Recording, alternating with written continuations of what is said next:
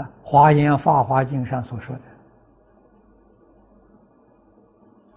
凡是佛在经论上所讲的，都是我们这个世间人呢可以做得到的。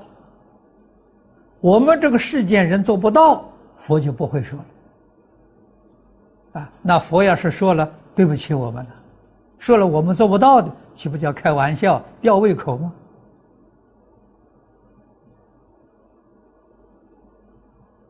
啊，那佛的言语怎么可以称为啊真语、实语、如语？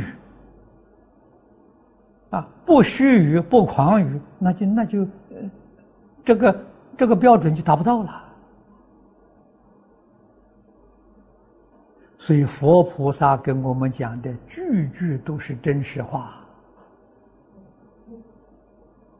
啊，只要我们细心去体会。依教奉行，我们一生呢能够圆成佛道。